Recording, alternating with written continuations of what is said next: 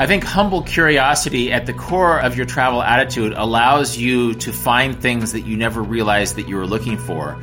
Oftentimes, our expectations as travelers are so strong and so concrete that we forget that it's the things that we had no idea that we would discover, the things that we had no idea about the culture we're going to, that have the most, not just to teach us, but to reward us with, with the joys of new experiences. Join explorers and travelers on their journeys and discover distant places and fascinating cultures.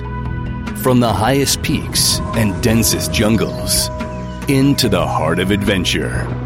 This is Unfolding Maps with Eric Lawrence. My guest today is Rolf Potts, without doubt one of the most famous modern travel writers out there.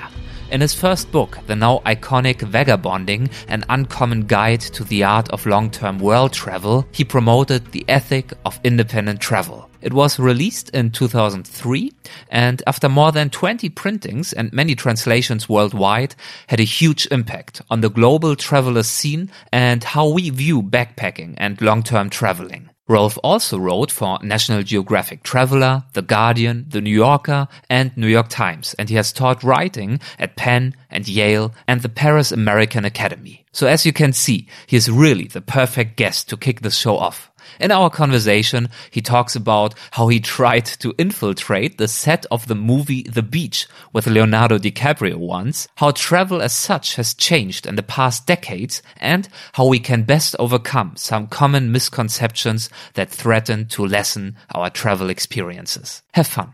Hi, Rolf. Uh, welcome to Unfolding Maps. Thanks for taking the time. I'm happy to talk with you today. I'd like to jump into this conversation in the year of 1999. At this point of time, after many crossroads, you were in Thailand and you were there while the movie The Beach was filmed right there with Leonardo DiCaprio.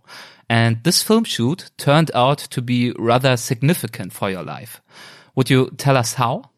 Well, I had read the book, uh, The Beach by Alex Garland, and of course, Leonardo DiCaprio was the most famous person in the world, arguably. This was right after Titanic. And I had started my backpacking vagabonding career at the exact moment that Leonardo DiCaprio was filming this movie at the beach, which was kind of about backpacking and vagabonding. Not literally, but close enough. And I was really intrigued by the parallels between the story of the book and the story of the filming of the movie because in the book it's about a secret island that these travelers want to get to and nobody else knows about. Whereas the, in the movie it was the most famous island in the world suddenly because Leonardo DiCaprio was there. And so I thought what would happen if I sort of did the inversion of what happens in the book and try to sneak onto the island where this movie with Leonardo DiCaprio is being filmed and this ended up being uh, sort of a gonzo adventure that became an article that sort of kicked off my career as a travel writer. So yes, you did not only try to reach the island, but you actually tried to infiltrate the film set. How did that go for you? Well, it was it was an interesting failure, I guess you could say, because I, I never actually made it to the island and and really it's it's hard to remember now just how famous Leo was. I mean that that gar- that island was very carefully guarded. I actually paid a, a guy in a longtail boat to sneak me there, and we were stopped by another boat. To this day, I'm not sure exactly what transpired, but I think that the guy who was taking me in his boat thought, well, it's probably in the best interest of this crazy American guy who paid me to take him to this island to just take him back home. Um, so in, in, retrospect, I'm not even sure what I would have done had I snuck onto the island and just sort of walked out of the forest into this film set. I'm sure I would have been arrested or at the very least kicked off the island. So in a way, it was sort of an experiment to have an excuse to think out loud in my essay about what it is we're looking for as travelers and why is it that we want to go to places where no other travelers are? Why, what is it that makes us want to go to these very special places in the world that uh, in this case it was one that everybody knew about, but usually it's it's these places that nobody else wants to know about. So I was just able to to look at the contradictions of of modern travel through this probably um, inadvisable attempt to invade a Leonardo DiCaprio movie set. and the resulting essay was, for example, chosen by Bill Bryson, pretty famous travel writer himself, for the inclusion in the Best American Travel Writing 2000. And as you have said already, it led you to do more travel writing. What do you think today made this essay special? Well, I think it was a combination of drama and philosophy. Uh, it was the idea of a, a very headline uh, driven situation because everybody was reading about Leonardo DiCaprio every day at that point. But then also a much more quiet and thoughtful examination of what motivates us. Uh, in a way, you know, travel is an industry, and a lot of what is published in magazines and even online about travel is consumer information. You know, it's this place is better than that place, or here's where you can eat and sleep in this place. And there's nothing wrong with that. But it felt like one conversation that was not being had about travel at this moment in travel was the philosophical motivations. And there are these certain assumptions, like we do want to go to a place that we have to ourselves without other travelers. But why is that the case? Uh, and then also, if you look at the themes of the movie and the book itself, it wasn't just that the Leonardo DiCaprio character wanted to go by himself to another culture. He wanted to go with a bunch of other cool young Western people to a place that they had to themselves. So there's a lot of interesting philosophical contradictions that come out in the movie. In a sense, the, the article was a crazy adventure, but it also had another half to it, which was a more thoughtful philosophical example of why the hell am I doing this crazy adventure? And I think that's why uh, it was so well received. In fact, that article was is more than 20 years old now, and people still contact me about it. They still enjoy reading it. I did a podcast about it, and so it's sort of a fun it's sort of a fun pretext to explore these broader questions about travel. And it was not the beginning of your traveling or your writing, but it was in some sense, I think, the beginning of you taking travel writing in particular much more seriously, right?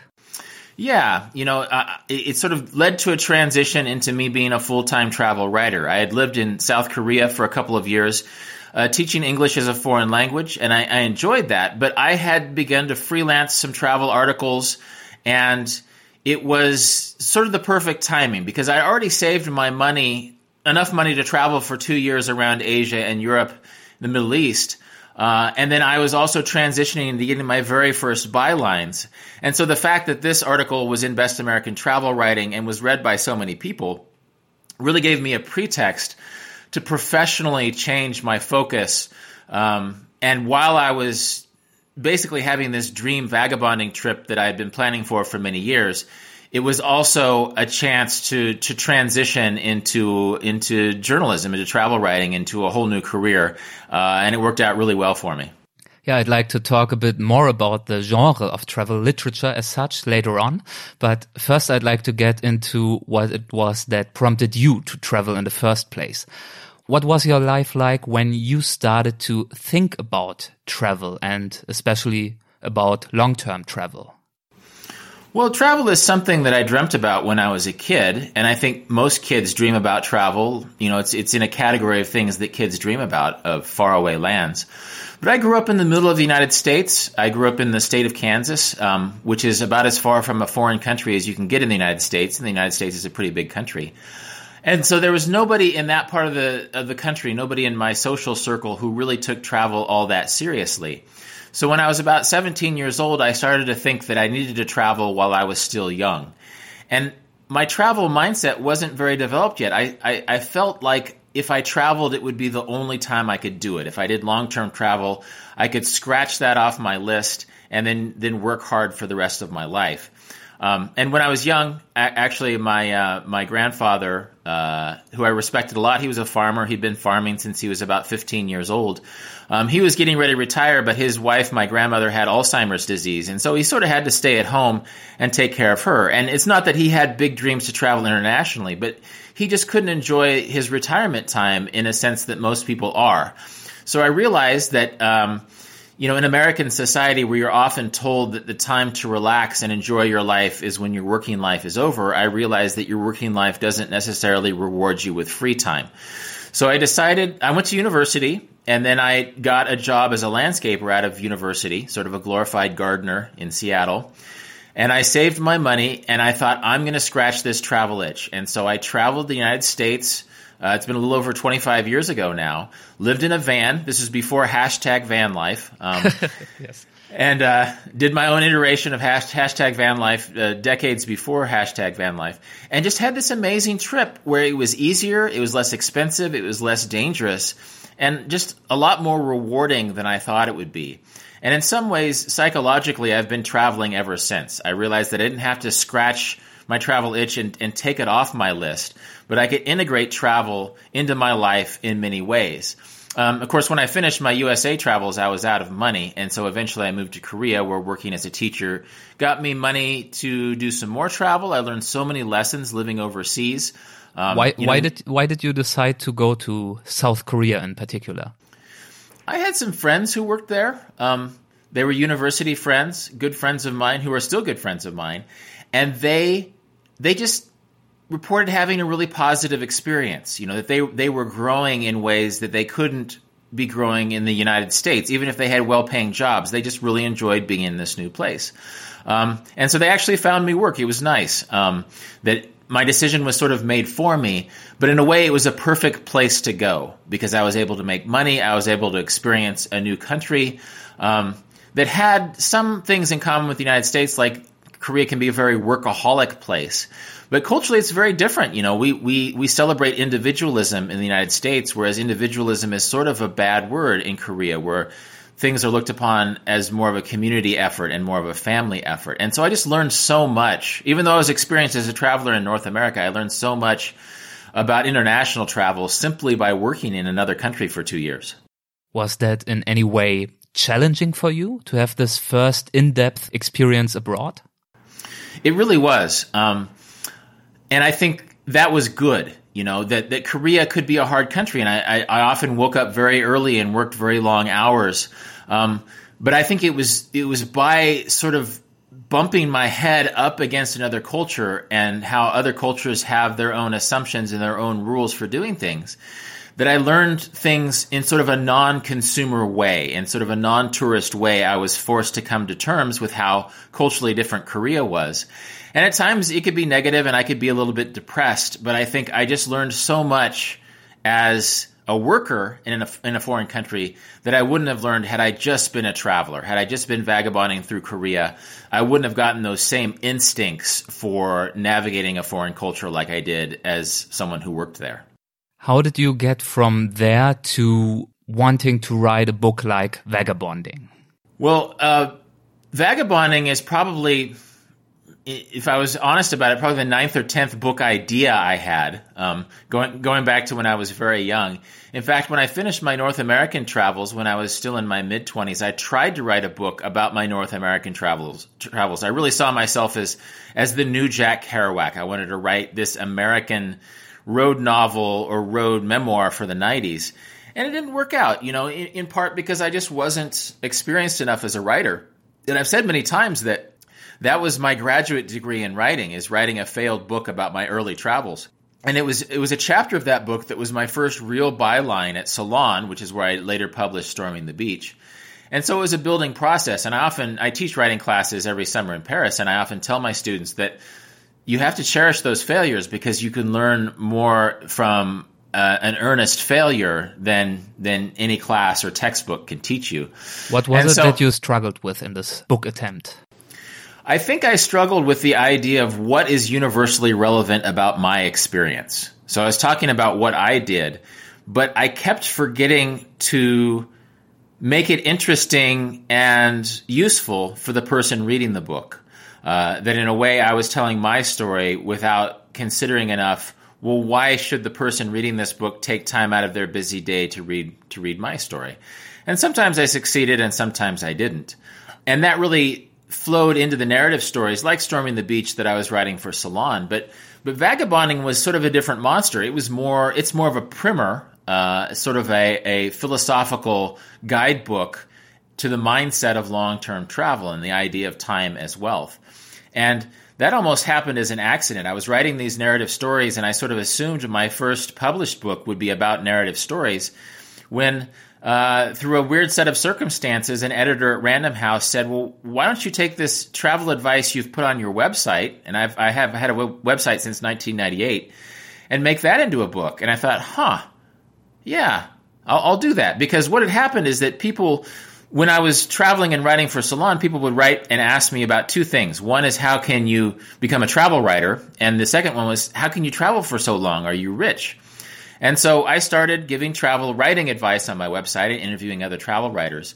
But then I also gave some travel advice on how I could travel for so long. And to my mind, the reason I could travel for such long periods wasn't a practical thing. It was more of a philosophical thing. It was more embracing these ancient and modern ideas that help you understand that time is wealth and life is your only real resource and that regardless of, of how you budget your money or pack your socks into your backpack, having this attitude that time is important was the most important thing for me. And I think that was the seed of what eventually became vagabonding. And after all these years, do you get at all tired of being asked about this book again and again and having to explain its concepts again and again?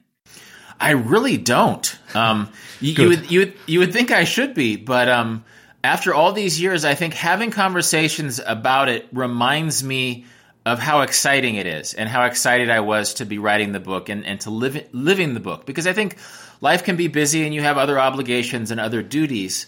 And so talking about vagabonding reminds me of why I wrote it and why the travel experience is so rewarding. So yeah, ask me in 10 years, but as of now, I'm, I'm not tired at all. Great. So let's get into it a bit. Um, you have started this book with a preface, and this preface contains the following sentence. Many travel books can help prepare you for an overseas trip, but this book, in sharing a simple and time-honored ethic, can teach you how to travel for the rest of your life. Unquote. That sounds rather ambitious, right? Yeah, yeah, and it's and it's really tied into that whole travel attitude. Mm-hmm. Um, and I, and I'm trying to encourage people, and and I really envisioned my audience originally as Americans, and Americans have their own idiosyncrasies, and one of which is the idea that you what you want in life you buy. And so I really wanted to separate the notion that travel is a consumer experience that you buy and you slot into your life at a certain time of life. Um, when in fact, with the right mindset, travel is something you can always access you know, even at home, you can you can sort of embody an attitude that makes you more attuned to a place as you might be with a traveler. So from the very beginning of that book, I wanted to remind people that this isn't just about planning your dream trip. This is about planning your life in such a way that you can take a dream trip several times throughout your life. And what are some of these aspects of this uh, simple and time honored ethic that you talk about?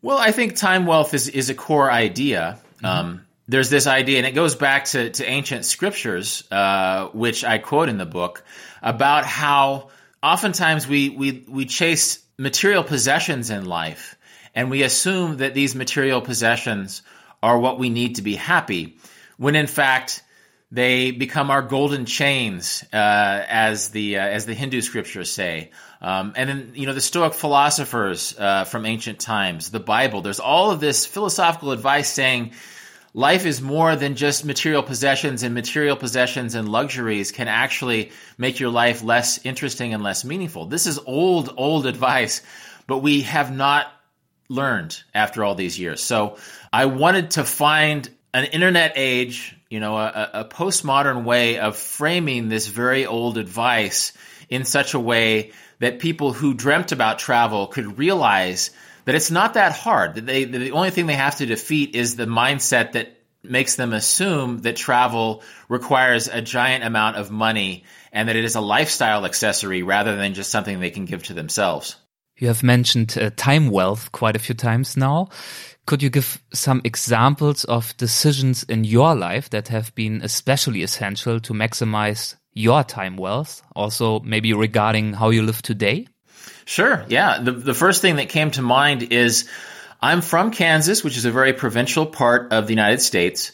And I have spent a lot of time in much more sophisticated parts of the world, including New York, which is one of my favorite cities, and, and Paris, and, and a lot of global places. But when it came time to buy property, I didn't try to find a glamorous neighborhood in New York or San Francisco or Berlin to live in, I bought some land in Kansas, which is my original home. I bought land very close to my family.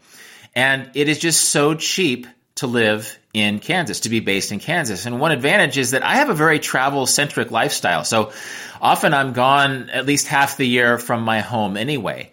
So if I was, if I had a very expensive and small apartment in NoHo, New York, it just, it would, it would cut into my time wealth in a way that having 30 acres, having a, a nice rural place in Kansas doesn't. So I sort of traded being fashionable and being urban for time wealth. Uh, and so my home is a quiet rural place in a not very fashionable part of the United States. And the reward for making that decision is that I save so much money that I can reinvest it into time rich activities like travel or writing more books. travel. That brings me to a quote in an interview. You, in an interview, you have said travel should be an act of humble curiosity. And I think that's a very nice way to put it. Could you expand on that a little bit? Well, it, it sort of flows out of the idea of, of, you know, pushing back against the idea that, idea that travel is a, a consumer experience that that you buy and then you're then you are suddenly expect certain things to come with the fact that you've bought this experience. I think humble curiosity at the core of tra- of your travel attitude allows you to find things that you never realized that you were looking for. And it allows you to really focus your travels on people, which are the most rewarding and interesting aspect of being in a new place. It's a, it's a great place to learn um, not just about uh, you know the country where you are or the human condition, but to make friends and to through these friends find parts of these countries that you wouldn't have found before. And I think that there's so many ways that we can overthink travel. And and sometimes in the United States people put a political valence on travel and they think that by traveling, you know, they're they're exercising a part of their American self that makes them more broad-minded when in fact sometimes they're just bringing these political attitudes are they're not really listening very much. They're not really seeking these quiet humble experiences when when basically as a traveler you stay quiet and let the other person teach you about their place. I think uh, oftentimes our expectations as travelers are so strong and so concrete that we forget that it's the things that we had no idea that we would discover, the things that we had no idea about the culture we're going to that have the most, not just to teach us, but to reward us with, with the joys of new experiences. So again, that, that humility, and it's, it's hard to do, you know, at home, being humbled doesn't always bring rewards. You know, it's, it's, it's, we try to be flashy and, and even on social media, we try to present a part of ourselves that isn't necessarily humble or even honest to ourselves. But it's it's through being humble and quiet and listening and being curious that really is the best square one. It's the best starting point to traveling in a more meaningful and rewarding way. Yeah, I think it's very challenging for many people to get into this mindset because no matter if they just have a two weeks holiday or they really travel more long term, today, if you do something like that, traveling, especially long distance traveling, you have so high expectations because of social media and many other reasons how did you get to the point that you have been able to really exercise this kind of humility and also to take the time and to have the peace of mind to not uh, hunt for the perfect moment or the one true authentic moment? Well, I think it's a process. Uh, I don't think there's a silver bullet that you can shoot and suddenly put yourself in a new travel zone. Um, like I was saying before, when I was in Korea, a lot of my most important lessons were sort of humiliating lessons, you know, where I'm, I'm, I'm trying to learn this new language and I realize I'm, I'm using the wrong verb forms. I'm, a, I'm offending my host. But then I learned that people can be very gracious. Um, that they know you're not, you know, in that case, they knew I wasn't Korean and that I was trying, but I was failing. And so I think it's it's being able to to confront failure and to confront imperfection. And there's there's a, there's three things that I mention to people more and more in this day of where social media is really affecting our expectations. It's like being be willing to be lonely, be willing to be lost, and be willing to be bored, because having this this uh, basic computer in your pocket now, your smartphone, it doesn't allow you to be bored like travelers used to have to be bored, and it's through being bored that you that you meet new people and you try new experiences. Um, same with being lonely, even more so. That being lonely, instead of chatting with your friends or posting it again to social media, being lonely forces you to be more of an extrovert and to seek out new experiences where you are. And then being lost, you know, now you can have a phone in your pocket that always has a map, but sometimes it's by accidentally going to a place where you hadn't intended to go that you discover a much richer and more authentic, for lack of a better word, place of this new place where you're visiting. Um, that you're, again, you're not the consumer who's going there to get what you think you were looking for, but you're wandering lost or semi lost into experiences that you didn't expect. And often those experiences can be scary, but often they can just be re- very rewarding. Uh, and so those are things, those, those are things, those are counterintuitive things that I encourage people to embrace these days. That it's, it's not bad to be lonely, lost, or bored because sometimes that's a great starting place for a more rich travel experience than you might otherwise have found. You talking about shutting off Google Maps from time to time makes me think of an interview I listened to, and you talked in this interview about your teaching course in uh, Paris. You are teaching writing courses there, and in this interview you talked about how you try to introduce your students to concepts for discovering a city like this from a new perspective. And I think you called it something like the psychogeographic travel or something like that. Yeah, I, I, talk about psychogeography. Mm-hmm. There's also the flaneur, and I, I, apologize for my American accent when I say that French word, the, the, the flaneur. Um, and the idea of the flaneur goes back to the 19th century in Paris, actually, though you can be a flaneur anywhere. And it just means not being uh, utilitarian in the way you walk through a city from point A to point B, but wandering through the city, drifting, the dérive, as they say in French, um, drifting through the city in such a way that you're seeking experience. You don't know what you're looking for, but maybe you sort of know what it is when you find it. And so the flaneur is just a way to, to basically give yourself permission to wander through Paris, which is a classic city to do it in. And my, I often, I, every year I have my students do flaneuring in Paris, but anywhere you are. And psychogeography is, I guess being a flaneur is a form of psychogeography. Psychogeography is a way of experiencing the city in a counterintuitive way by giving yourself new maps and new initiatives to the city. So you might say, um, I'm going to walk through the city, and every time I see the color red, I'm going to make note of that color and I'm going to follow the color red through the city. That's called color tracking. I actually, in my Paris classes, I assign my students color tracking and they, it, it, it brings them into neighborhoods and experiences that they would never otherwise have had. But that's just one psychogeographic experience. I, I wrote one of my books is about a gangster rap group from Houston in the 1990s. And when I was 23 on my first vagabonding trip, I went to Houston not through the tourist template of Houston, but through the gangster rap, rap lyrics that I listened to at that age. I went to the neighborhoods that you're not supposed to go to uh, in, a, in a city like Houston, and psychogeographically, it made the city much more interesting to me. And so sometimes you can you can walk through a city looking at automobile license tags and looking for a certain letter, and then every time you see that letter, you turn left or right it's a way of playing games with a city, of playing games with your day, and really tricking yourself into letting go of your expectations and finding wonderful new things in a city that you might otherwise have been tempted to make small by your own expectations. Is it correct to say that the word flaneur is uh, kind of a variation of the term vagabonding, or at least that they share some similarities? I'd say they, they, they share some similarities. Again, going back to mindset, the idea that you're not going to wed yourself to a specific goal. Uh, the flaneur is, is commonly thought of as an urban experience. It's usually a way that you, that you find experience in cities. I guess you can, you can bring the flaneur attitude to, to towns or other places, but oftentimes, cities are big and anonymous, and being a flaneur in those cities allows you to to break into new experiences. Whereas if you're in a village or the countryside, there's less anonymity and and I guess wandering is good, but it just has a different kind of potential than in a city.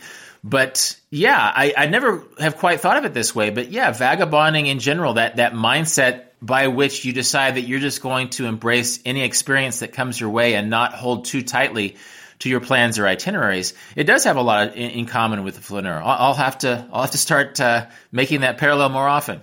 But vagabonding itself, of course, is not an invention by you, but it goes back at the core of the philosophy to people such as Walt Whitman and John Muir. I don't know if I pronounced that correctly. Uh, you also mentioned them in your books. Who were they and how did they and their thinking influence your thinking? Well, Walt Whitman is a poet, and he's a very American poet. His he he transformed in an age when poetry was fairly formal. His poetry was much more vernacular and democratic, for lack of a better word.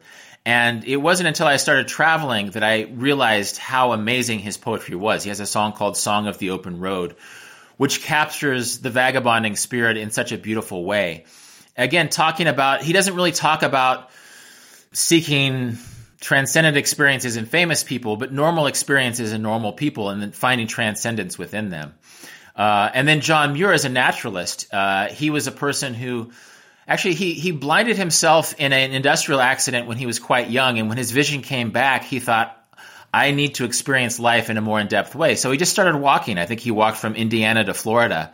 And he really fell in love with nature and he he's responsible for making places like Yosemite, which is now a national park in the United States, famous. And he talked about time wealth, and in a way, Walt Whitman talked about time wealth. Now, these are very American guys. I'm a very American guy too. They were both drawing on wisdom that came before them, uh, from the Greeks to the Hindus to the Christian tradition. So again, it's not like vagabonding suddenly um, was invented out of thin air um, in the 19th century in the United States but these guys, I guess they sort of had, they pushed back against the social idea in the United States, but this is a social idea that can, can, that can happen anywhere. That life is about work and and duty and convention, and they pushed back against this idea in a very beautiful way that really appealed to me when I was young, and so I draw on philosophy from them and from other thinkers at the time, not just because their ideas were good, but because they literally changed my way of looking at the world when I was quite young, and for that, I'm I'm grateful that I was exposed to them. You said they pushed back uh, against the yeah social conventions of their time. Do you feel that this is still a little bit similar? That if you attempt or desire to travel long term, that this is sometimes difficult to justify in our society that promotes a more linear life quite often? It is. It is. It's it's actually a little bit easier to travel than it was when vagabonding first came out because we have the idea of digital nomadism. Do you are you familiar with digital yes. nomads? Yes. Yeah. But but you can uh, get into it a little bit in how far this is related to vagabonding if you want to. Yeah. Well, it's it, it's I guess it this all ties into to the post-modern, post-industrial nature of our society that it used to be that it was possible in a place like the United States to get a job and then then have that job for your entire life to have a sort of security. Well, in the post-industrial age, even if you didn't travel, even if you intended to stay in one town your whole life, the odds that you would keep one job your whole life is much less now. We live much more portable lives and we live much more global lives. Um, when vagabonding first came out, a lot of Americans, and and I will admit that Americans are less globally minded than in places like Europe. They said, "Ooh, you say you should put your travels on your your job resume on your CV. I'm not sure if that's a good idea." Well, now people don't say that because international experience literally is something that can make you more employable. Now, digital nomadism is something that came about in more recent eras. It, it's it's it came out of Actually, I looked up the Wikipedia for digital nomadism, and my name is there, along with people like Tim Ferriss. So it came out of this sort of internet age philosophy that came from Vagabond in the four hour work week that you can literally take your profession on the road. That if you um, have a portable profession or if you can make your profession portable, then through technologies like Skype uh, and other online technologies, that you can literally do the same job you were doing at home, but do it at a much more in a much more beautiful and enriching part of the world. You can work in Rio or Cape Town or other places you've dreamed about. And this literally is a thing now that there are digital nomad communities. Now, I mean, digital nomads come up against the same temptations that a homebound person would be is that, yeah, maybe you're in Cape Town or Rio, but you're working way more than maybe would make you happy, right? So again, there's no silver bullet that is going to solve your problems with work. But I guess it does push back against convention. It pushes back against the idea that you should live a very inside the lines life. Um, again, the, t- the temptation is that you might become a workaholic. You'll just be a workaholic in a different place. Um, yes. But it allows you to be free of uh, sort of the. I mean, there's advantages to having a community at home and a structure around you, but sometimes that can be a little bit repressive and over conservative. And so it allows you to get away from those expectations of home, wherever that home may be, and just sort of live in a place where you're free of those ex- expectations and you can sort of forge your own identity, even if you're doing the same kind of work. And so that's sort of a blessing of, of travel in this day and age is that there are fewer excuses to not travel because there's evidence in social media and in the blog world that other people are doing it. But then there's fewer professional pretexts to not travel too because you can literally take your job with you. So it's a, it's a fun time to be embracing the idea of travel and specifically the idea of vagabonding style travel. You say there are fewer excuses. What excuses are left? What are the most common doubts or perceived obstacles that you encounter by people who say they would like to travel, but for some reason or the other don't do it? Well, weirdly enough, the, the, those fears haven't really changed. It's about money and safety. And, you know, I, I tell people that you can live more cheaply in a place like Southeast Asia than in your in this big American city and people don't really understand that until they actually go out and do it. They don't realize that you can actually live a much more economical life while traveling than living at home. I can also give statistics that these faraway cities are actually safer statistically or no more dangerous than the city that you're living in right now.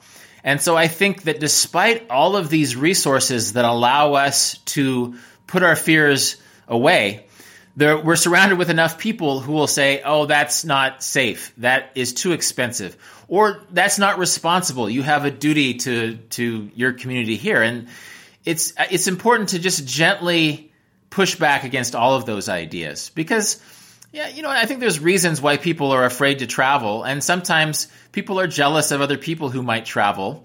Um, but as I say in the book, you don't have to travel to be the most socially important person in your home life. Just quietly let your dreams come true. And if you've dreamed of travel, there's no reason why these fears need to slow you down. Um, so weirdly enough, the fears haven't changed that much. The categories of fear are the same, but the answers to pushing back against that fear is easier. So anybody who's listening um, and is getting this pushback from their community at home, or even has these fears themselves uh, in their inner voice, it's actually not that hard. Just do some research and you can find how safe and affordable and easy this kind of travel can be. Did you experience this pushback yourself back then? I did. I, I, I did. Um, fortunately, my, my, my family was pretty open minded about it. Uh, I think in part because my family thought, huh, yeah, I, I wish I would have done that. You know, I think sometimes you go through life and you don't really um, question the, these social norms that have been put on you. And when somebody that you know does something interesting, like traveling for two years instead of two weeks, uh, it makes you think, well, good for them. And those are good people to have in your life. And for that, I appreciate my family. But then there's maybe extended family or, or other friends who just thought I was kind of crazy. You know, they, they, they just thought Rolf will never get a normal job. You know, Rolf Rolf is going to go travel. He's going to sit on the beach and smoke a lot of weed, and nobody will ever want to give him a job. Well, that, that's not true. And so it's a good thing I didn't listen to these people. Um, and that, that is one thing, you know, uh, if you do travel, travel in a smart way. You know, it, there's nothing wrong with smoking weed on a beach on the other side of the world as long as it's in a country where you're not get arrested for that. But um, but also be curious uh, because in a way, the world is the best education. That that a vagabonding trip is worth ten university educations uh, because there's just so much to be learned and discovered, often in a very humble and, and um, counterintuitive and quiet way. Can you give an example for the counterintuitive way? What you refer to? Well, I'll go back to Korea because I learned so many lessons there that I thought I would learn like these hard facts about Korea. I thought I would learn the language. And I, I can still read and write Korean. My Korean language skills aren't very good unless I've had a lot of soju to drink. But the, the lessons I learned were these were these quieter ones where I would spend time with my students and realize that maybe the relationship between men and women is is more patriarchal in a way that I'd never considered, and that creates new challenges but also new opportunities uh, for people in that culture. And then also, again, the, the idea of, of individualism and the idea that my students, they have duties. Like I, oftentimes when I give presentations about vagabonding, I talk about how I learned of a dish called boshintang in Korea. And boshintang is, is dog meat stew. And that's very shocking to Americans. And it's not, not like every Korean eats boshintang. It's usually middle-aged men. It's sort of a macho ritual that is supposed to make you more virile. But oftentimes Americans will go, well, that's not very humane. Why do you do that? And the Koreans will say, yeah, you know, my uncle eats boshintang, but what about America, where when your grandma gets old, you put her in a care home, and then you you're really complimentary when you visit her once a, once a month. You know, and in Korea, we respect old people. When they get old, we move them into our own homes, and we make sacrifices to make sure that they're comfortable and happy. We don't outsource our old people to a business. And so that was a humbling and quiet lesson I learned that basically, sure, they eat weird food in the other parts of the world, but they have relationships with family that are sometimes more nuanced and more intimate than we uh, experience in our individualist information society. And so one of the reasons why I bought a home in Kansas, in addition to the fact that it's cheaper than living in New York, is that I'm close to my family. One lesson I learned from the world is that almost every culture in the world, even countries where people are very, very poor, they find so much happiness from being close to their family. Especially in these countries often. Yes, yeah. And and they find kinds of happiness through family that that we've forgotten. We've forgotten how to be happy through family in, in very rich and industrialized countries. And so those are the sorts of lessons that you don't expect to learn, but often can be the most affecting ones. Um, and so even in my industrialized individualist country, and I'm I'm still an individualist American at heart, um, I've made the decision to be close to my family because I learned some very humbling lessons from people who don't own much in the world. Besides digital nomadism, how do you feel traveling and backpacking has evolved since you yourself started to travel? Oh, it, it evolves. It evolves constantly, and, and like I said, it's become easier because no longer is a person like myself who grows up in a provincial part of the United States beholden to just word of mouth. You can go online you can find out that there's other people who are 17 years old or 23 years old or, or 77 years old traveling the world and having a great time. And so it's really allowed people to to be more concrete in their dreams.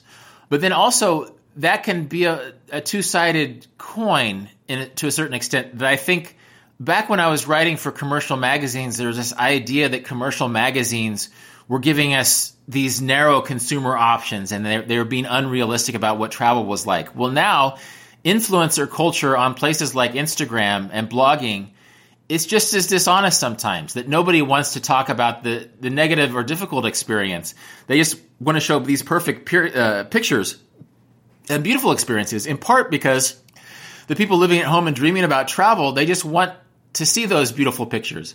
Uh, and so, in some ways, social media like Instagram has narrowed our conception of what travel is in ways that aren't always positive. You know, 20 years ago, we talk about 1999 when I was storming the beach. One place that I dreamt of going to that I didn't go to was Sumatra. It was part of the backpacker trail, the banana pancake trail, the Lonely Planet trail back then. And I wanted to go to Lake Toba and these other beautiful places on the island of Sumatra. And I actually went there earlier this year.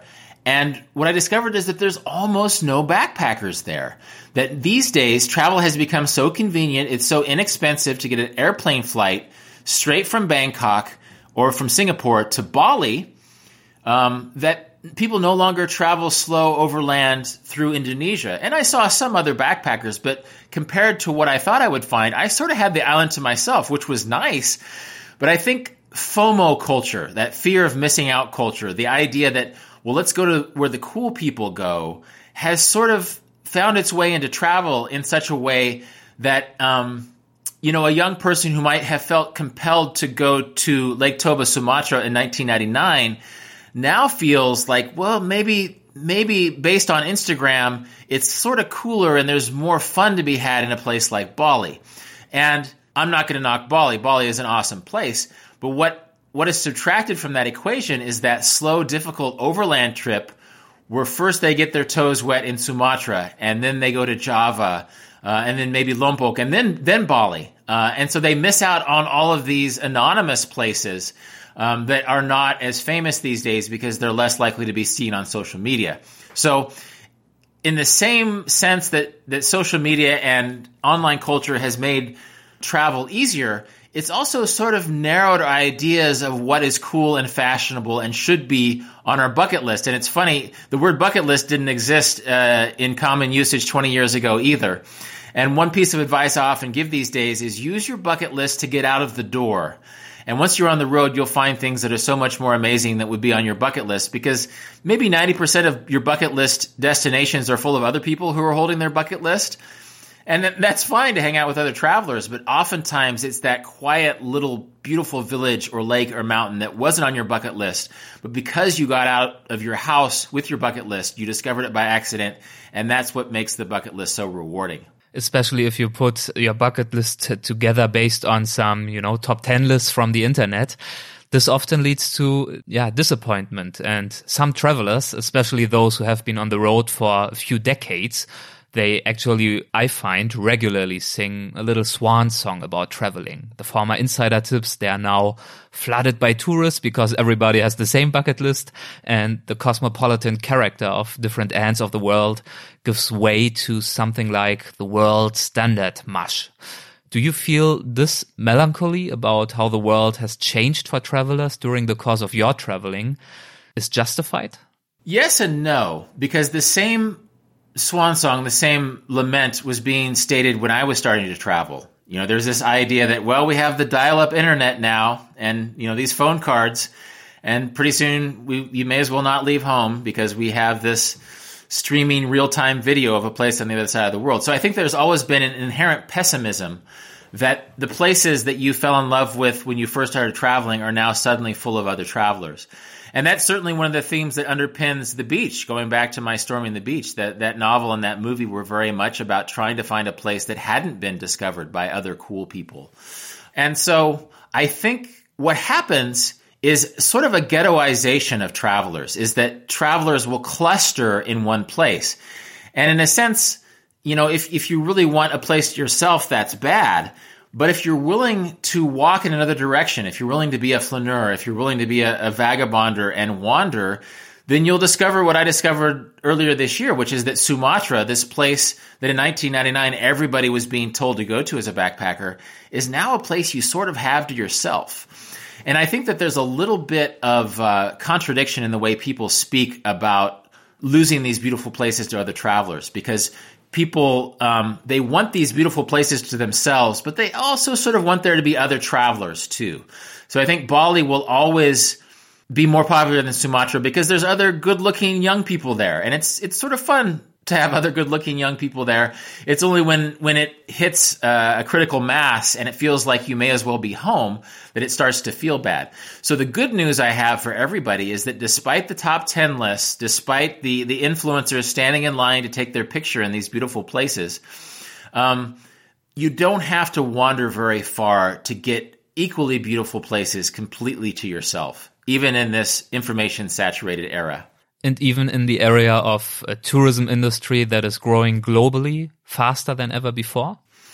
Yes. Now, I don't want to be a complete, you know, what's the word, Pollyanna optimist uh, about things because there are places, you know, I've read articles. Well, actually, we'll go back to the beach. Maya Beach, the place that I tried to invade in, in 20 years ago, um, they had to close it. So many people are going to Maya Beach because of the beach that it was overrun with tourists. And you had like a new market from China, not to knock China, but China is very close to Thailand.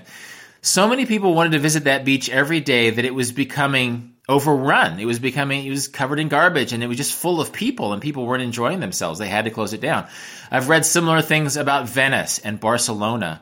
I've read things about Dubrovnik because of Game of Thrones. I've read things about Antarctica, that this market, this global market for tourism, which is really one of the biggest industries in the world. You know, it's up there with with oil and other things that we consider industries. That it really does uh, it makes famous places a little bit less enjoyable. For example, I, I'm in Paris every summer. I try to go to the Louvre several times this year, the famous museum, and it was full. The, the, basically, the Louvre got full several days in a row in the middle of the summer. So I don't want to. I don't want to to diminish how this can be a damaging thing, that over tourism can be a damaging thing. But I think for every Louvre museum, uh, that's overcrowded and that you can't get into, there's going to be an interesting museum someplace else in Europe. And you might ask me where in Europe? Well, I don't know. You know, you go vagabond, go go flaneur, and you'll find it. Where you will find amazing experiences that are on nobody's bucket list, but can blow your mind. And I actually, in the United States, I, again, I live in Kansas. I live in a place that nobody would think to go. I often encourage my European friends to go to a place like Kansas because with your European accent, with your German accent, people will take an interest in you. And you'll find the local community museum that has these old farming implements and it's not the Louvre, but it tells a story. And then basically the director of that museum is so happy to have somebody from Europe in his museum in central Kansas that he'll spend some time with you. And so I think. How many of uh, your friends follow such an advice? Very few. It's funny. Very few because I invite my friends, hey, I'm in Paris every summer. Come see me in Paris. Tons of people visit me in Paris. Very few people visit me in Kansas. Um, but that's so, the challenge, isn't it? I mean, your yeah. argument is very good and your example is very enlightening as well. But it's very hard for people to follow this uh, example. It, it, it really is. And then, then what and what my American friends will come, you know, because Kansas has this reputation for maybe being a little backwards or over conservative, and they'll come and say, "Oh my God, I had no idea that this was such a pretty and amazing and, and nuanced place." And it's like, well, what did you do? You just came. All you did, you showed up. You know, it didn't take much, uh, and so that idea applies to everywhere. That every place in the world, like my home Kansas, is more interesting and more diverse and more fascinating then you realize you just have to go there. You know, that's the thing is that people are going to these top 10 list places. They're going to these bucket list places. And I'm not knocking them because I go to those places too. But almost any place you go, if you, if you go slowly enough and if you listen enough and if you're humble enough, it's going to reveal itself as a fascinating place too. So our younger listeners, they don't have to be upset because it's too late for the real travel experiences. Absolutely not. Now it might be too late to go to Dubrovnik and have the place to yourself. Um, it might be too late to get into the Louvre at 11 a.m. on in the middle of July, but life is long. You know, you can go to that some other time. Go find a place that nobody ever heard of. Go find a village. In fact, you can get for the young travelers out there. If you don't feel like you have enough money to go to the other side of the world and go vagabonding, go to the next village over. Go vagabonding in your own neighborhood. Go go flaneuring in your own city, and that's good practice for the very tactics that can make these cities and regions amazing, even in the age of top 10 lists that would seem to dilute the experiences that we could have. Why do you think your book Vagabonding has struck such a nerve and is still, yeah, relevant today? Well, I, I think because it roots itself in some timeless wisdom that I go to Walt Whitman and John Muir and way further back in history, and that I sort of distill old ideas into a new package. And I think that some of my early fans have also changed the way people think. I think of, of Tim Ferriss, who wrote the Four Hour Work Week, and uh, vagabonding was an influence on the Four Hour Work Week. He helped introduce vagabonding to a whole new audience that basically the, the hardworking business people who wouldn't go to the travel section of the bookstore would pick up the four hour work week in the business section of the bookstore. And in a business context, he's bringing in ideas like time wealth to say, well, why should you work so hard? Why can't you take a mini retirement? You know, why can't you take your career overseas and live your travel dreams while you're making money? And so I think the philosophical ideas have helped make it a little bit timeless, but also the time in history when it came out. Like it, it, in ways that I didn't realize at the time. When the book first came out, we were shifting into a more global and a more information rich era when where exactly you live in the world uh, is less less um, vital than the ability to communicate and use all these technological tools to be more mobile in the literal and the philosophical sense. And so I think it struck a nerve at a time when people were a little bit intimidated by technology. It reminded them that they can, in the face of this technology, use it to live a life that is rich in the way that people have always sought to live rich lives going back hundreds or thousands of years. I've done a bit more than a dozen travel books of different formats and genres myself here in Germany, so I'm pretty interested in that. And I would like to get into writing and travel writing a bit to get your perspective, if that's fine. Sure. So, how did you get into writing and travel writing specifically in the first place? Well, it goes back to that failed book that I wrote about um, about traveling North America when I was young, and writing is something that always interested me. When I was seven years old, I wrote a book about dinosaurs, which is a very seven year old uh, thing to try and write a book about. When I was in high school and university, I wrote sort of humor columns for my for my school newspaper. I wrote a lot of short fiction, and it was almost by accident that when I was young, I wanted to travel, and I also loved to write, and those two things sort of became wedded to each other. And so I wrote this this failed book about my first trip, uh, and it was through that failed book that I learned all my best lessons about writing. And then when I found myself living in Korea, I realized that everything that interested me about Korea and about the travels that came out of that experience, um, they lent themselves to travel narrative. And so I guess there was some intentionality in wanting to become a travel writer. And if you would have taken 10 year old Rolf and said, Hey, you'd become a travel writer, he'd be really excited about that. But, but, uh, part of it was accidental as well. It was just the fact that I was living my travel dreams. And at the time I thought that it would be the last time I would travel in that way the more I learned that I could travel for long periods of time my whole life, the more I realized that I could let, wed my love of travel with my love of writing, and that's sort of how I became a travel writer. And what's your motivation to write travel literature? Of course, the obvious answer would be, yeah, I can combine traveling and writing. But yeah. is that all? Well, it, it sort of gives you an excuse to experience uh, places in your own journey in a way that you might not have given yourself permission to do otherwise. It allows you to kind of be a protagonist in the story of your own life. And even less narcissistically, it encourages you to be repertorial and to meet people and to get their stories and to interpret other places through the stories of the people you seek out. And, you know, by nature, I'm an introvert. I don't naturally gravitate towards people. I'm a little bit shy. But as a travel writer, I have a pretext to talk to everybody I see when I'm traveling. Um, and I can, as I'm being lonely, lost, and bored, I can use travel writing as a lens through which to make sense of the experiences that I'm having. So, you know, there's there's there's glamour that comes with being a travel writer, and there's pleasure that comes in the writing itself and being published and being known as a travel writer. But I also think it's a way to embrace travel in such a way that you don't become lazy, that you don't just let things happen, but you're out there trying to make sense of places. You're, you're really seeing places as a mystery to be solved and experiences as something to be embraced fully in such a way that you can write about it later in, in a way that might be universal enough to make sense to other people. And what, in your opinion, can travel literature do in the best case? Which purpose can it serve? Well, it humanizes these places. It, it, holds a place in literature and journalism that falls in a very important place between panic driven, you know, disaster, man bites dog type headline writing. and, and, and, and, and, it's good to know about wars and disasters. But, uh, very few, very seldom does journalism give us the pretext to just write about what life is like in an African village or a European city. Um, that that short of wars, disasters, riots, and strikes, there's actually some amazing human activities that are happening, and travel writing gives you a pretext to do that.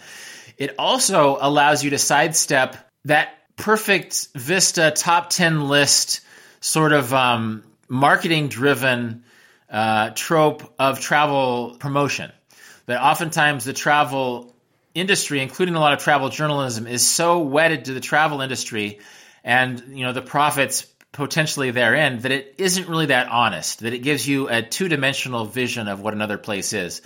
And oftentimes it's it's it's purely a consumer experience. And I'm not going to knock the consumer experience because travel is a big industry and it's it's good that people are having experiences and making money. But there's a much richer and more human experience and I'm not going to go so far as, as to say that travel writing will help bring world peace. I mean, this isn't the Miss Universe competition, but it actually it, it, can it can humanize other places that in a way that suddenly you're reading a travel book about a person. You know, maybe a, a, um, a an American person or German person uh, goes to a place that you've never been, and suddenly you're you're understanding this place in a human way uh, that you wouldn't have ex- considered otherwise. Um, for my own podcast, I just interviewed a Doug Bock Clark who wrote a book about the last whalers. It's about these people in Indonesia uh, who uh, they still hunt whales for a living. They're one of the last subsistence hunting cultures in the world. And one of the great things about that book is that he makes them seem like normal people. You know, he doesn't make them seem like exotic uh, on the other side of the world, even though they kind of are to our understanding. But he makes them about, you know, as people who are making rational choices um, in their lives. And I think the best travel writing can do that. That it can it can bring it can charm the reader and bring them into a part on the other side of the world, even if that means invading a Leonardo DiCaprio movie, and then um, bring them into the culture uh, or into the texture of that culture in a way that can broaden their understanding of the world in a way that tourist advertising and panic driven news cycles do not. And I think that what you just described uh, is a very difficult thing to do, right? So what, let me ask you, what is important to you when you write travel stories? Under which circumstances do you say after completing a text, yes, this energy and time I've spent on this was worth it?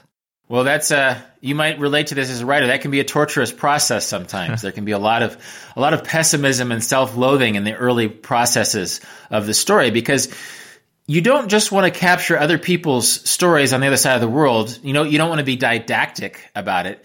You want to also charm the reader and convince the reader that this is this is going to be fun, that this is going to be interesting and enlightening and educational.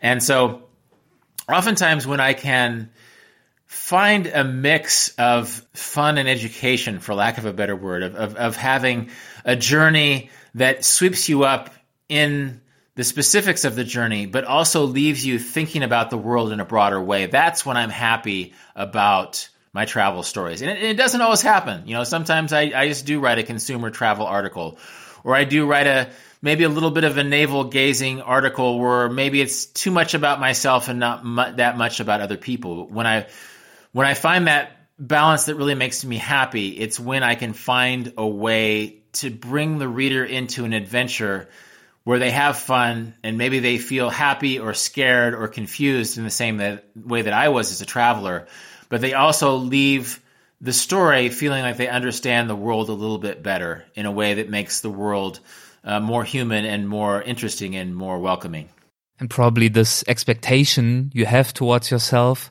it differs probably quite a bit between commissioned work and your own project. For sure, yeah. In fact, commission work can be frustrating sometimes. I once, um, I once went on a National Geographic Traveler story to the Falkland Islands. I pitched a story about the wildlife there because um, when Charles Darwin went there, it, it was uh, he visited the Falkland Islands along with the Galapagos on the other side of South America. Well, when I got there, I thought it was it was the humans were more interesting to me. You know, I, I it was like this little England. It was more it was English in a way that England was in maybe the 1950s, in a way that England isn't anymore. So I wanted to write about that, and my editor said, "No, no, you pitched a story about wildlife, and we want a story about wildlife." And so that was, I mean, it's very logical that, of course, they wanted what I had pitched to them, but what captured my imagination was something I couldn't write about because I was on assignment. And so it's usually the articles that I make less money on, like those salon articles I was writing early in my career, that allow me to really stretch the potential, the thematic potential of what I can write about. And again, it goes back to I've used this word a lot. I've used the word time wealth a lot, but I've also used the word commercial. And I want to knock com- commercial travel writing, but when it's when it's geared towards a potential consumer experience, then it becomes a little bit more generic and less personal and less likely to connect the, to these um, these great human themes that can make travel writing really great. What are some of the more common misconceptions of the glory and the glamour of travel writing as far as you are concerned? Oh, th- there's so many uh, because people just superimpose their last vacation on what you do for a living, you know. so there's this idea that you're you're drinking cocktails on a beach, uh, flirting with with beautiful women, and uh, writing articles about it. When in fact it's it's very much work, and a lot of the work is done back at home at your desk when you're researching. You know, documents and histories. Uh, you know, travel writing is very much a generalist's pursuit that we can draw on anthropology and we can draw on biology and culture and history and, and fashion and architecture. There's there's nothing that really limits what you can write about, which is a great freedom to have, but it, it also makes it difficult to decide what exactly is going to be the best vessel for your story. And so I always tell people if travel writing was easy, then who wouldn't become a travel writer, right? And so it's very competitive. It doesn't always pay very well. It's very rewarding, but in a way that while those people are flirting with beautiful people and drinking cocktails on the beach, you're back at your hotel transcribing your notes and, and looking for new angles into this beautiful part of the world. And so I guess it, it's it's like travel itself. It's it's image versus reality. It's expectations versus reality. And so people idealize travel writing, and I'm not going to knock travel writing because I love doing it. But it's I love doing it because I love writing and I love researching. I love struggling alone in a room with trying to make a story the best it can be. In addition to exploring these other cultures, I, you know, I've been interviewing travel writers on my website uh, for almost 20 years now, and people will, say uh, uh, again and again that the travel part is less important than what what you bring with you to the travel part. That you have to travel well as a travel writer. You have to really find a new way play a new way to experience a place. But the hard work of travel writing happens in the writing itself. It's what makes the difference and it's what people don't realize is essential. When on the road, how do you search for material or experiences or moments to distill into a story? I wish I had an easy answer for that. You know, um, sometimes it's going to the place you know those bucket list places that I thought I should go and trying to find a wrinkle, trying to find a nuance, trying to find something that, that's that's interesting there. Sometimes it's a matter of, of flaneuring, a, a matter of wandering and going off the path of where I thought I was supposed to go, and asking questions of people who are there and finding interesting people. You know, one one advantage I've always had as a travel writer, and if you read my second book, Marco Polo didn't go there, which includes the story Storming the Beach, you'll you'll see how this happens. Is that for whatever reason, maybe because I'm an introvert, like the, the, the strangest, most idiosyncratic person in a village, and it's usually a man, will seek me out. And maybe this person has like their children don't listen to them anymore, and their their their their wife and their neighbors are tired of listening to this person, and they're the strangest person in town. But they they corner me and they find me, and they actually become an interesting lens into a place. So sometimes um, strange people have given me good stories sometimes kids have given me good stories. You know, joining a soccer game in Cambodia can be as fun as as um, going to to Angkor Wat. Um, so again, I wish there was a formula I could give, but sometimes the easiest thing is just is just letting go, but paying attention and listening. And as a traveler, as a narrative traveler, re- learning to read landscapes and groups of people in such a way that you can see where the story is. Sometimes you're right, and sometimes you're wrong it's not always successful, but it's always an interesting way to travel. A question to you as a travel writer, but also as someone who gives more or less coaching advice through the book Vagabonding. If we think about CO2 emissions by planes and crowded landmarks and more and more tourists globally each year, should we continue to travel and should we continue to encourage others to travel as well? It's a good. That's a good question. It's it's a very relevant question. I mean, we're historically living in a strange time. Interestingly, once I got that question in Melbourne, I was speaking at a travel writing conference in Melbourne, and I asked the person who asked the question, and I asked you know a show of hands, how many of you people flew here for this conference? And it was about uh, you know probably more than half the people had flown for this travel writing conference. Um, and then I asked people, a show of hands, how many people fly just for business? You know, and again, uh, more than half the people fly for business. And so I think numerically, the people using all of these emissions through airplane flights are not vagabonding travelers.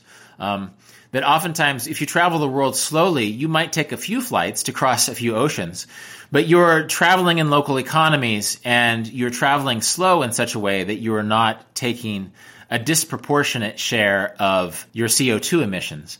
Um, and I've actually talked to people who say, yeah, actually, I traveled the world for two years and I flew less than when I was a management consultant or whatever back home.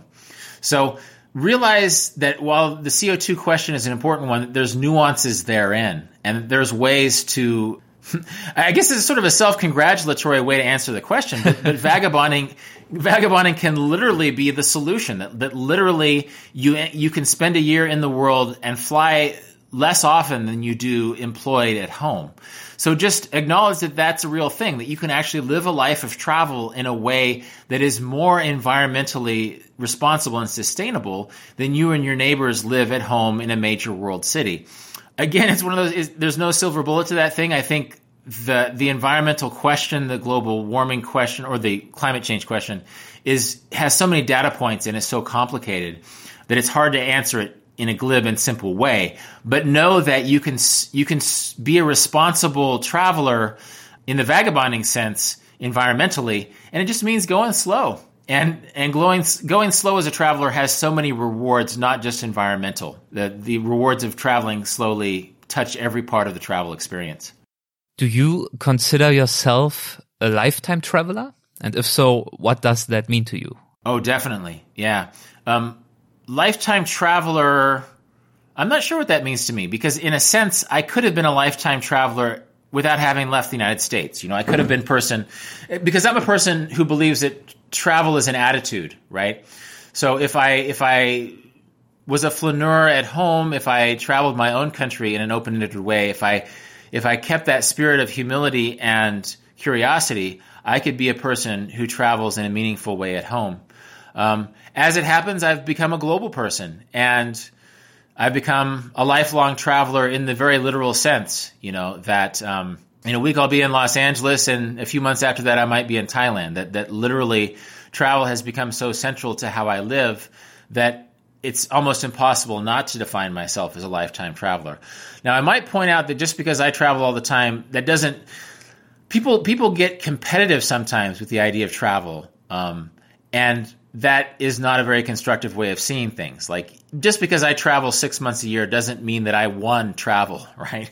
That yes. someone can be a lifetime traveler and maybe go overseas once every two or three years, and they are just as legitimately a lifetime traveler as me or someone who's who hasn't been to their home country in ten years. Um, so I think really being a lifetime traveler isn't how many stamps you have in your passport. It isn't being having gone to more places than your neighbor. It's about maintaining that attitude of openness, curiosity, and discovery, even if the farthest you travel every year is 20 miles outside of your hometown. So, in, I, I, I like to think, I like to hope that in both senses of that, I will remain a lifetime traveler. and I think that's almost a very good way to uh, conclude this uh, conversation. But to really conclude it, I would like to do a little lightning round of questions, if you are fine with that. Sounds good to me. So, what's your advice to people who are not able or don't want to travel long term, but one or two weeks at a time? Uh, I'd say don't worry about the people who are traveling long term. Again, it's not a contest. Um, your neighbor might be on a one year vagabonding trip around the world. If that doesn't appeal to you, take a vacation, drink Mai Tais on the beach, get a suntan, put it up on Instagram, and impress your friends. Um, I'd like to think that even though I'm, I'm a firm believer in the idea that vagabonding travel is very rewarding, if it doesn't interest you, that's fine. Be a vacationer and enjoy your life. What would you do if you were only allowed to take one more trip? well, I'm tempted to say I'd take a 20 year trip, right? I'd, I'd go over where yes. in, in the world that I would dream about. Um, wow, what a what a that's a tough question. What a sad thing that I could only take one more trip. Um, and and one complication is would I go to a place that I've been to before and that I love, or would I go to a place that I've never been before but I've dreamt about? And it would probably be B. I would probably take a trip Maybe I'd find a way to take a round the world trip going to places that I haven't quite been to.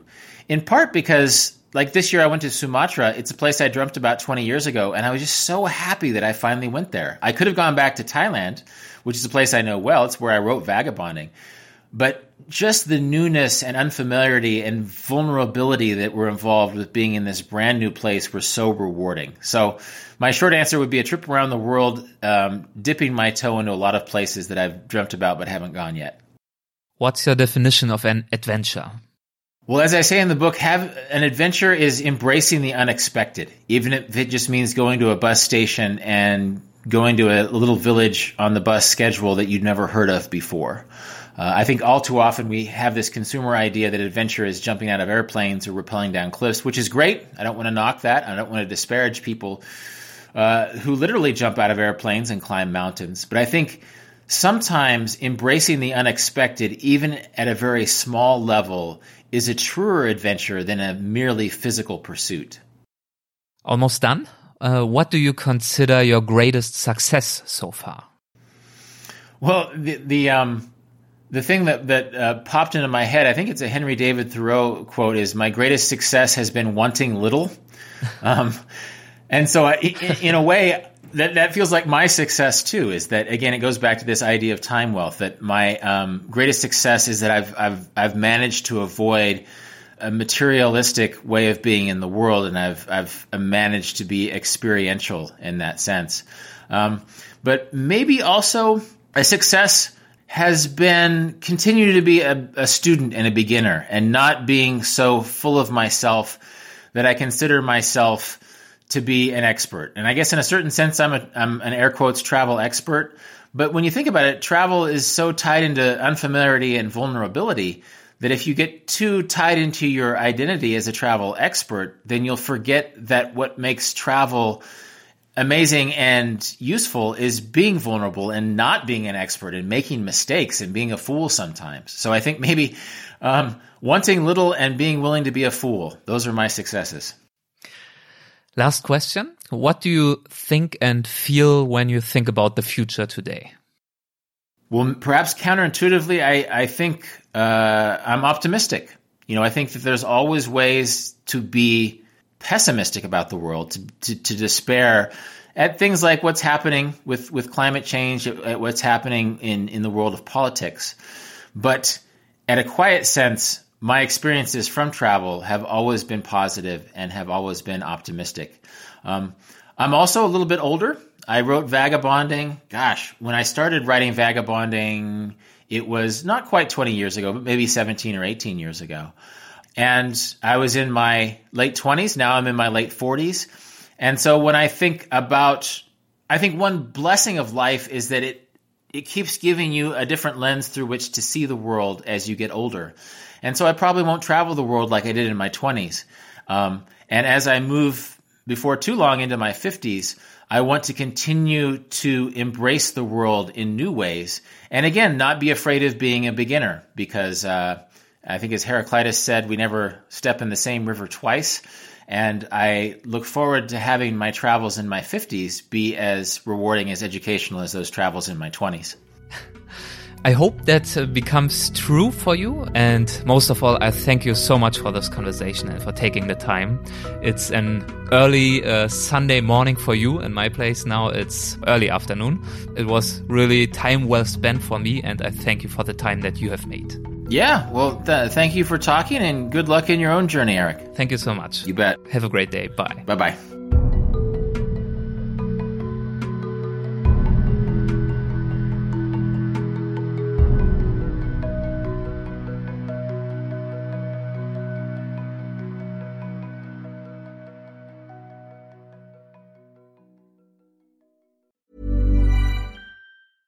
Mom deserves the best, and there's no better place to shop for Mother's Day than Whole Foods Market. They're your destination for unbeatable savings, from premium gifts to show-stopping flowers and irresistible desserts. Start by saving 33% with Prime on all body care and candles. Then get a 15-stem bunch of tulips for just $9.99 each with Prime. Round out Mom's menu with festive rosé, irresistible berry chantilly cake, and more special treats. Come celebrate Mother's Day at Whole Foods Market.